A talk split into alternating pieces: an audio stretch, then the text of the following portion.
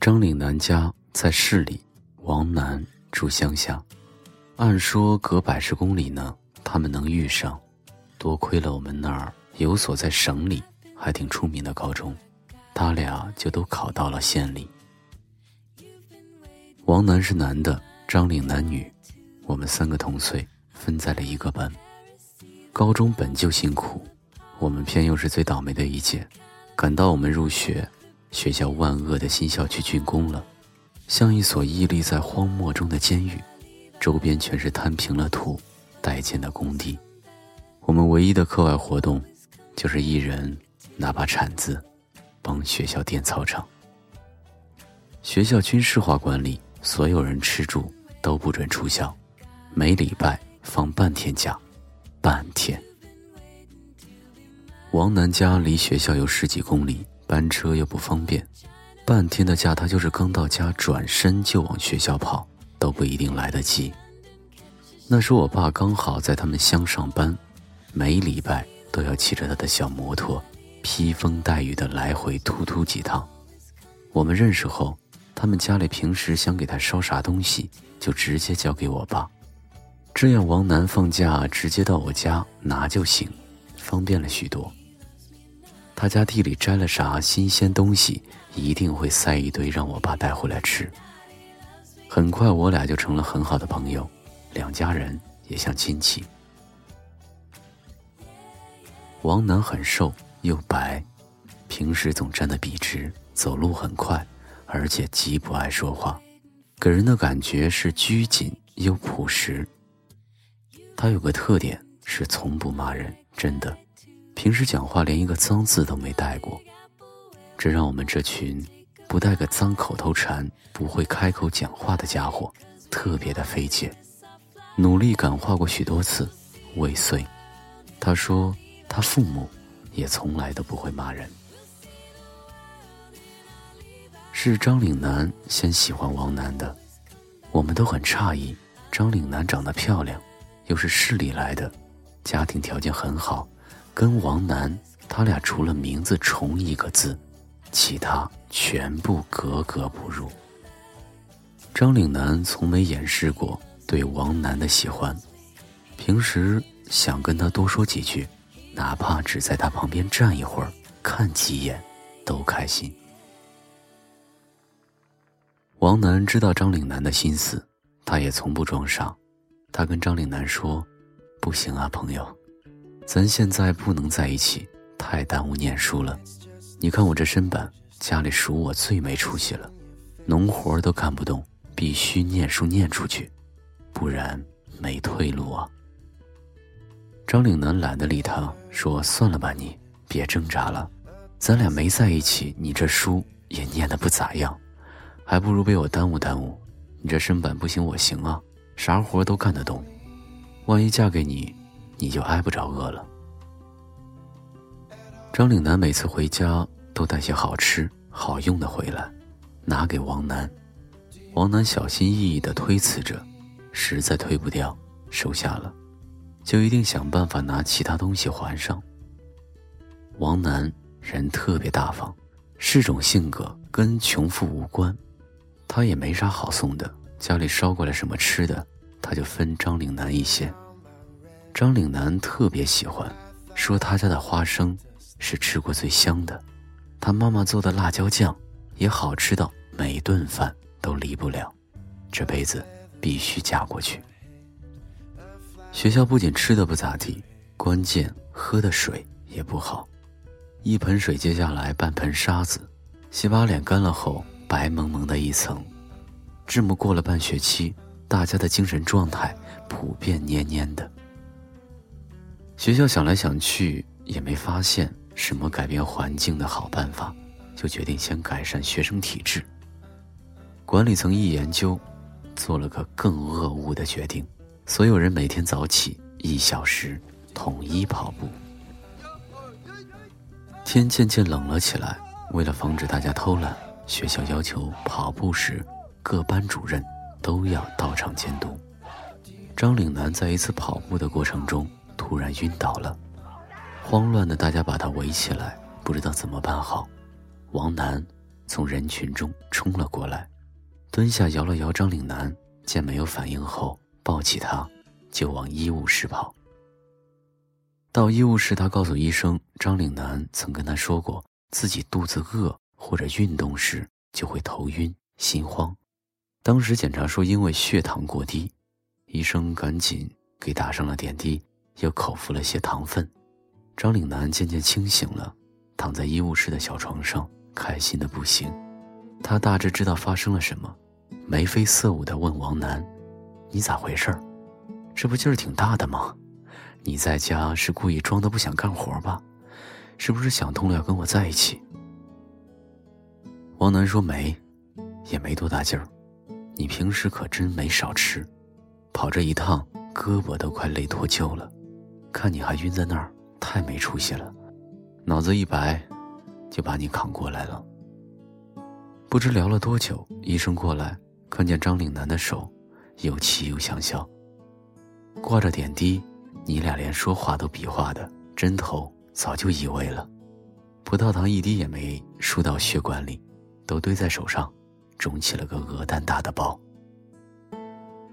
医生推搡着把王楠撵回去上课，问张岭南：“手肿成这样，你自己就没发现？你就不疼？”张岭南说：“不疼。”大家朝夕相处，其实班里每个人都知道他俩关系好，可学校规定恋爱是要开除的。他俩人好，大伙儿都喜欢他们，就从不议论这些，小心翼翼的帮他们呵护着这点小秘密，像呵护自己心里那尚未发、或许注定难以开花结果的种子。但这事一闹，那么多老师在场，他俩就算公开了。班主任要求见他俩的家长，张岭南跟王楠说：“别担心，有我妈呢，她很开明。”张岭南把一切都如实相告，妈妈第二天就来了，先去见了老师，又见他俩。这是王楠第一次见张岭南的妈妈。张岭南爸爸前几年去世后。妈妈受了很大的打击，把家里原本红火的生意停了，钱制成不动产，出租，顾上家里的一切开支，母女俩相依为命。张岭南说过，妈妈还资助着几个山区的孩子。上次暑假，张岭南想让妈妈带着他一起去资助孩子的山区看看，他建议别总资助几个人，把钱买成文具等。拿去发给所有孩子，就当去散心了。妈妈不同意，说散心可以去很多地方，没必要为了虚荣，专门跑去那里。默默在背后帮孩子们就行了，也不用试着去爱所有人，把能顾到的都照顾好就足够。恩怨分明是豪杰，在王能看来，张岭南妈妈心里慈悲。又透亮，让他有说不出的信任、敬畏。就这样一个人，并没有阻止他跟自己女儿在一起，并没有瞧不起他。他妈妈说，已经跟老师解释过，张岭南有低血糖，怕学校再为难他俩，还撒了个小谎，说他跟王楠父母都是好朋友，是他拜托王楠平时多照顾张岭南。他妈妈说不反对，他们就这么相处。但要有底线，在这个年龄，尽力学点东西还是天经地义。他俩从没有什么过分的行为，也没有造成什么恶劣影响，学校就不了了之了。高二文理分科，张岭南学文，王楠读理，我也选了理科，又跟王楠分到了一起。当时成绩差的选科这事儿，对于我们说。像局外人一样，问我爹该咋选，我爹大手一挥：“男孩子读理科好。”我就选了理科。我物理化学加起来从没有超过三十分，我选了理科。直到现在，一做噩梦就是考化学呢。所以我以后就算不孝顺我爹，那也是有原因的。他俩没在一个班，相处的时间就少了许多。校门口的高考倒计时牌还剩两百多天时，王楠的牙突然坏了，牙疼真的是病，并且疼起来要人命。常常见他上课时疼得一头汗，趴在桌子上。校医务室只看一些头疼发热的小病，对于这种，也没有什么好的办法。张岭南每天都跟他一起到学校食堂吃饭。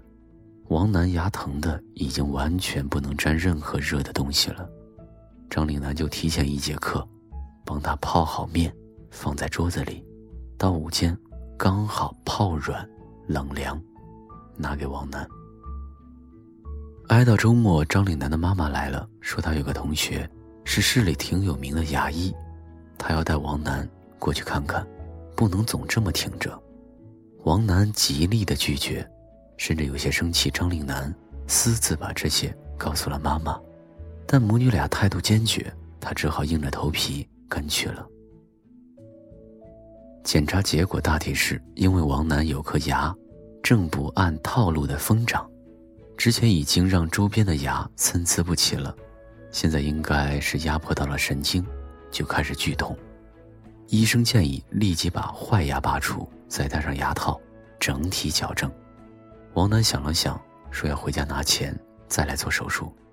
张岭南妈妈说不要钱的，本来小手术也用不了啥钱，这又是他最好的朋友，他已经告诉医生这是自家的孩子，无论如何都不会要钱的。况且他现在正在备考，时间比什么都重要，哪有空这么来回折腾啊？王楠拗不过他们母女俩，就把手术做了。一个礼拜后，伤口愈合。趁放假，张岭南又陪他坐大巴回到诊所，让医生给戴上矫正牙套。回来时，张岭南咯吱咯吱的 笑了一路。他们俩一手把王楠弄成牙套男了。我们一起经历了高考，对两个学习一般又文理科不同的学生来说，能选择的余地并不算多。他们很努力的想去到一个城市，但没成功。张岭南去了重庆，王楠到北京。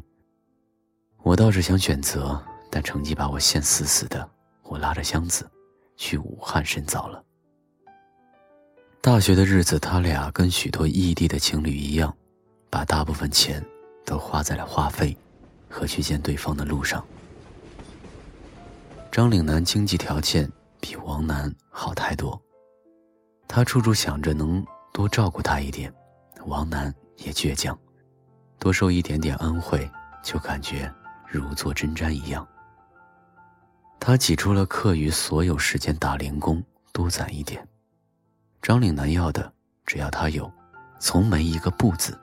张岭南也体谅他，从没许过他难以承受的愿望。张岭南想把所有情侣能做的事都做尽，想纹身。纹那种最 low 的彼此的名字，带着王楠去见他所有的至亲朋友，想让所有人知道他们有了对方，想把路都走绝，不留一点以后还会分开的念想。大三的下半学期，王楠发信息问我，武汉好不好玩？我说好玩，景色秀丽，四季如春，你来吧。我把平时堆满行李的上铺收拾干净，从火车接回了王楠，我们又成了上下铺，一切像回到了几年前。第二天是圣诞节，白天睡一整天，傍晚的时候，我们从武昌坐公交车去汉口玩。我俩穿过人潮涌动的步行街，坐在江滩上。深夜的时候，我们沿着马路慢慢往回走。王楠说。他跟张岭南分开了，还有一年毕业，张岭南想毕业就跟他在一起，不管在哪儿嫁给他，可拿什么娶她？他一无所有啊！他课余去打零工，发一下午传单六十块钱，从重庆到北京，他俩见一面的花销，他要连着在街头站好多天，发上万张传单，这一切都没有什么值得骄傲的。更不浪漫。如果这样能让张岭南幸福，再苦他也愿意。可这远远不够啊。没工打的日子，他在宿舍坐会儿就会觉得煎熬，可出门又不知道该往哪儿走，他太怕这种感觉了。他知道自己还有很长的路要走，这一路会很苦，很不体面。张岭南是他最亲近的人了，无论如何都愿意陪他一起，但他不愿，他不想让他看到自己狼狈的样子，不想让他有朝一日跟自己在一起为难。他知道，家里种的花生再好吃，也就吃个新鲜。如果不能让张岭南生活的很好，他永远无法面对张岭南妈妈的眼睛，那是他的恩人。他更从没想过要从张岭南家里得到任何的资助。他在电话里说了几次要分开，张岭南不同意，疯了一样的找他，他逼着不见。他知道如果见面了，就分不开了。他也心如刀绞。他接到了妈妈从老家打来的电话，张岭南找到了他家，可妈妈又能劝他什么呢？怕辜负了。但更怕耽误了人家姑娘，只能抱着头痛哭。王楠让妈妈把电话给张岭南，说：“楠楠，你这样让我更难受，让我走吧，我真的决定了。”他们在一起这么久，说话要么开心，要么难过，从来没有这样认真平静过。张岭南哭的不成话，挂了电话，真的没再找他。从汉口到武昌十多公里，我俩一直走到天亮。大四学校没有那么多课了，可以签相对稳定点的用工合同，他就一直在烤肉店打工，把赚的每一分钱都存起来。他换了自己所有的联系方式，几乎断了跟全部朋友的往来。毕业后，他应聘到一家电梯公司做销售，这种只拿一点点底薪。全部靠业绩提成的工作，大家通常都当做学学经验，熬过应届生一年的跳板。只有他在认真做，他喜欢这种多劳多得、按劳分配的模式。他背着电脑资料，几天一个城市，天南地北的跑，从不觉得苦。有啥苦的？以前站街发传单也苦，但现在有奔头了。一年多里，团队一半以上的单都是他一个人签的。青岛分公司缺人，算是个机会，但没人想去。虽然大家在这里也是飘着，但谁也不想再一次的背井离乡。他愿意去，反正在哪儿都没家，飘到能挣更多的地方吧。电梯市场竞争很大，公司为了多卖一些，许多电梯装在新楼盘。都分文未收，帮开发商垫资，等于先赊出去，房子卖掉了再收款，东西运过去拿到的只是一纸合约，他永远在签单催款，遇到问题又得到法院诉讼执行。他比大多数同龄人赚的都多了，能有啥特别的技巧啊？他说自己看到被绿色安全网。包裹的工地，就条件反射的激动，想进去打开电脑推销电梯。他年夜饭都是在火车上吃的，赶着去处理事故赔偿。青岛的房价不算很贵，他交了首付，也买了车，车上没任何装饰，连个挂件都没。房子也是简陋，他把父母接到身边，在外面算安了个家，虽谈不上大富大贵。但总算能看到未来的路了，能够赚钱养活自己，养活家人，能够养活张岭南了。他拨通了那个在心里念过无数次的电话，停机。他像个虚心的小偷，在互联网上搜索着张岭南留下的一切印记。分开后，张岭南毕业了，毕业照是在校门口拍的。他抱膝坐在草坪上，张岭南献血了，站在志愿者队伍里，眼神有些紧张，但很坚定。张岭南工作了，穿着朴素的工装，端庄的坐着，还挺像那么回事儿。张岭南结婚了，挽着爱人的手，没有一丝意外，很奇怪的感觉。他俩再没联系过，但他像早知道这一切。张岭南从不曾隐瞒，在心里，也从没有离开过他。一切那么的熟悉，但都，再跟他没有关系了，咫尺天涯。他照常的工作，没时间驻足在任何一种情绪里，生活如逆水行舟。他像只飞在海上的鸟，背后和身下都是苍茫的大海，只能不停的向前，不管对岸还有没有等待。日子虽然忙碌、麻木，但很充实。曾经憧憬、仰望的一切，得到后也不过如此。最想向他邀功的那个人不在了，一切的欢乐、悲伤，像浪花。打在石头上，再进不到心里。张岭南过得挺好的，他远远的看一眼，就很满足，能感受到他的幸福。跟他一起伤心快乐，分开并没有什么，时间没有尽头，大家总会在某个点重逢。现在不过是换了一种方式相处，他也挺好的。一切是自己选的，他说服了自己做许多事，但无法让自己不难过。经济宽裕后，他也捐钱到山区助学，不多，每月汇点，力所能及。他说这是最有成就感的事了，感觉自己不那么卑微、渺小、出息了，都能帮助别人了。钱虽汇到了别处。但都像花在了自己身上、心里。每次回老家，他都去看我父母，带许多乱七八糟的好东西，推辞不掉。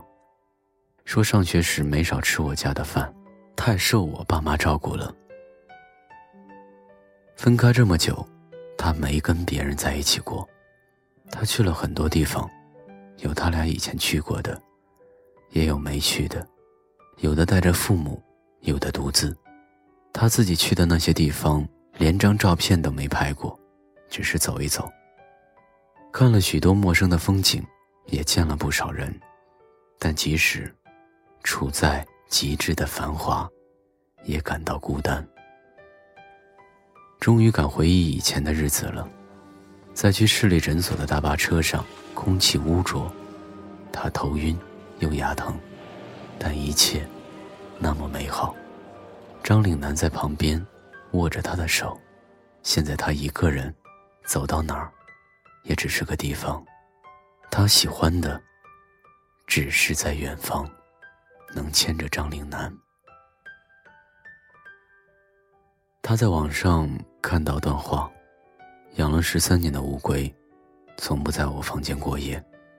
他喜欢潮湿黑暗的角落，但这几天。他一直待在我房间，我上床睡觉，他便爬过来，紧紧挨着床边。夜里他来回走动，像极了人走路。我起身把他抱出去。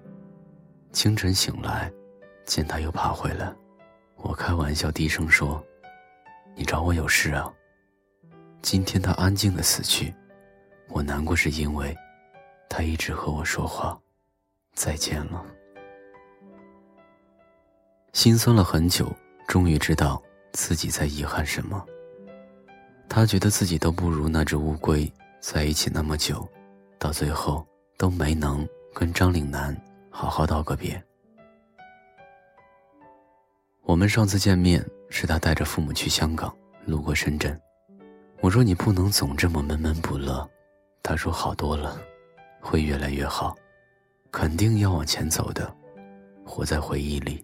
太痛苦了，他说去做过两次心理疏导，两个医生，两种说法。一位说这段感情里自私的是他，自卑是自私，脆弱也是。他固执的想给别人未必想要的生活，没有信任别人的爱，一别几年，杳无音讯。女孩能有多少个几年用来等？